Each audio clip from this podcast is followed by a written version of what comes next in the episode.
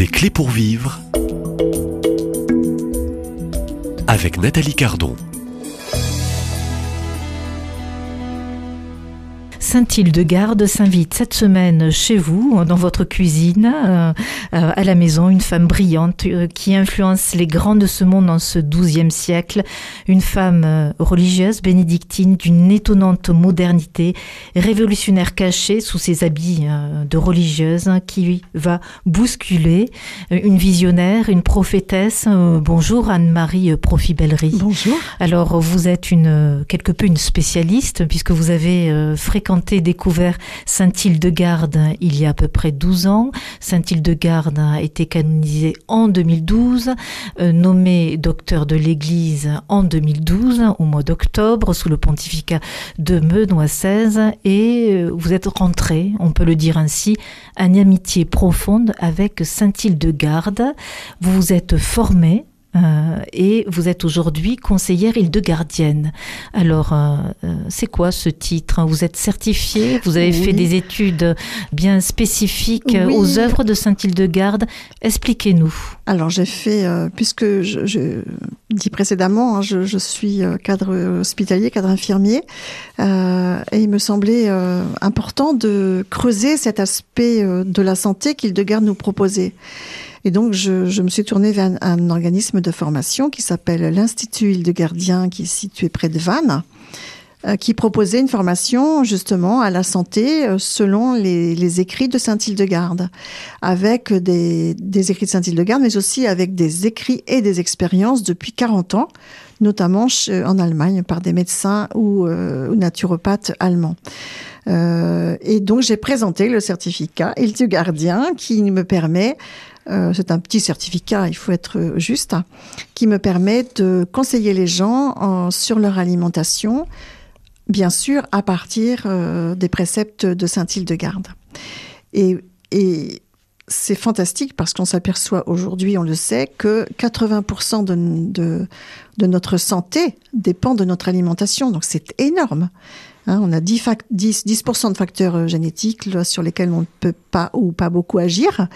On a 10% qui sont liés à l'environnement, mais on a 80% dans notre assiette. Donc, euh, il, faut pas, il ne faut pas manquer euh, ça, euh, ni pour nous-mêmes, ni pour nos jeunes enfants si on en a. Enfin, voilà, leur donner. Alors, au fond, Saint-Hildegarde est une, je dirais, révolutionnaire pour ce 21e siècle, où on se nourrit, on ne se nourrit pas comme il faudrait se nourrir. Anne-Marie Profit, Bellerie. Alors, révolutionnaire je, ne dirais pas ce mot-là. Elle nous apporte un nouvel éclairage, en fait. C'est plutôt ça.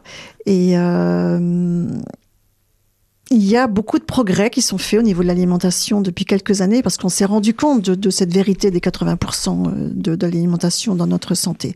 Donc il y a énormément d'études de, sur l'alimentation aujourd'hui. Alors tous les jours, vous avez des nouveaux régimes qui sortent, ce qui fait que c'est une chance et en même temps, c'est un handicap parce que les gens qui veulent bien faire ne savent plus vers quel régime se tourner. Et donc moi je reçois des gens qui euh, sont un peu perdus, ils ont essayé un tas de trucs, ça marche pas, euh, ils perdent du poids, ils reprennent du poids, euh, ça, ça, ne, ça ne les soulage pas, ils ont toujours mal au ventre, enfin ils ne trouvent pas de, de solution. Et ils viennent voir bah, Hildegarde, ils ont peut-être entendu parler ou lu des choses, que l'alimentation selon Saint Hildegarde serait quand même pratique et assez convaincante. Donc c'est leur démarche. Et franchement, nous ne sommes plus dans un régime. Donc là, il n'y a pas de, il n'y a pas d'interdit, il n'y a pas de calories, il n'y a pas de perte de poids ou de prise de poids. Euh, c'est simplement une alimentation qui va faire du bien à tout l'organisme. Donc on parle d'une alimentation saine. Une alimentation saine et plus que ça, une alimentation de la joie figurez-vous. Oui, et ça, elle en parle, effectivement, de garde. Vous développez alors plusieurs euh, chapitres. Hein. on peut euh, passer d'un chapitre à l'autre. Vous développez ce chapitre de l'alimentation, aussi de la joie. Euh, quels sont donc ces aliments de la joie à consommer chaque jour et pour toujours, pour la plupart du temps? Alors, quels sont-ils chez Hildegarde, ces bons aliments Ah oui, on a des aliments phares. alors, l'épeautre, je ne sais pas si les auditeurs ont entendu parler de l'épeautre. Maintenant, l'épeautre est une céréale que l'on trouve facilement dans, les magasins. Euh, mais ce n'est pas forcément de celle-ci dont parle Hildegarde. Il faut savoir qu'Hildegarde nous parle au XIIe siècle, donc euh, l'agriculture n'était pas celle d'aujourd'hui. Alors pour résumer, euh, l'épeautre est une céréale donc très très ancienne et qui n'a de vertu que si l'on la considère comme originelle, donc c'est-à-dire sans avoir été hybridée. La marche à suivre pour consommer de l'épeautre, qui est une céréale fabuleuse, c'est de trouver de la farine ou de la céréale qui, a été certifiée non hybridée. Donc là, on ne trouve pas dans les magasins, euh, dans, les, villages, dans les villes, on ne trouve pas dans les magasins. Il n'y a que deux, deux distributeurs en France de, de, ces farines, qui sont le Grenier des Pôtres, euh, situé en Mayenne, et euh, les Jardins de Saint-Hildegarde, qui sont situés dans le Périgord. Ils nous proposent des farines euh, de, de, très bonne qualité, qui sont certifiées non hybridées. Et c'est la seule condition pour avoir une céréale qui va nous donner, qui va répondre aux vertus décrites par Saint Hildegarde.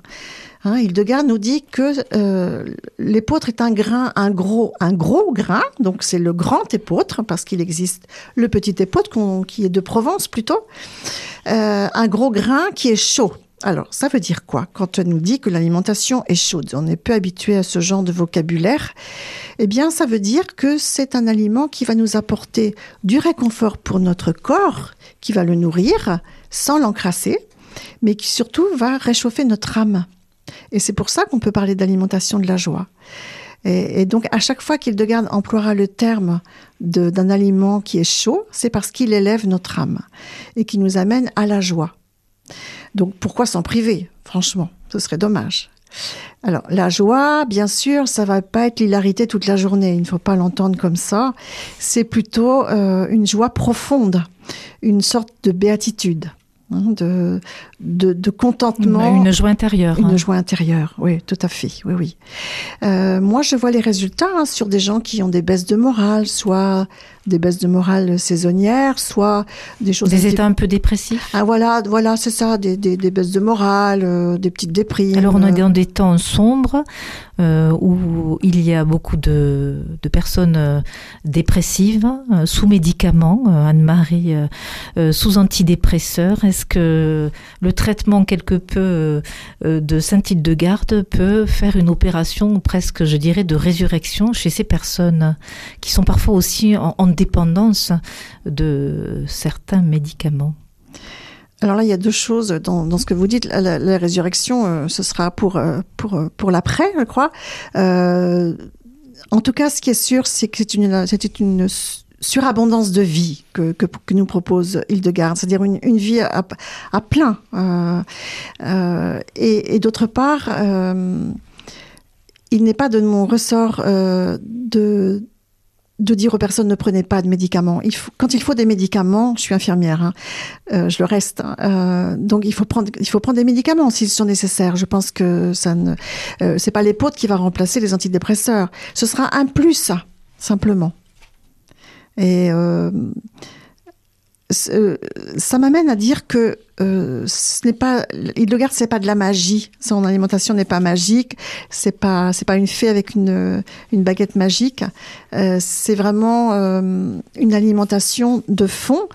Et tout, tout ça pourquoi? C'est parce que Hildegard sait très bien elle nous le dit dans ses œuvres que Dieu dans sa bonté Hein, en, ce moment, on a tous les récits de la Genèse, par exemple, le, le, de tous les jours.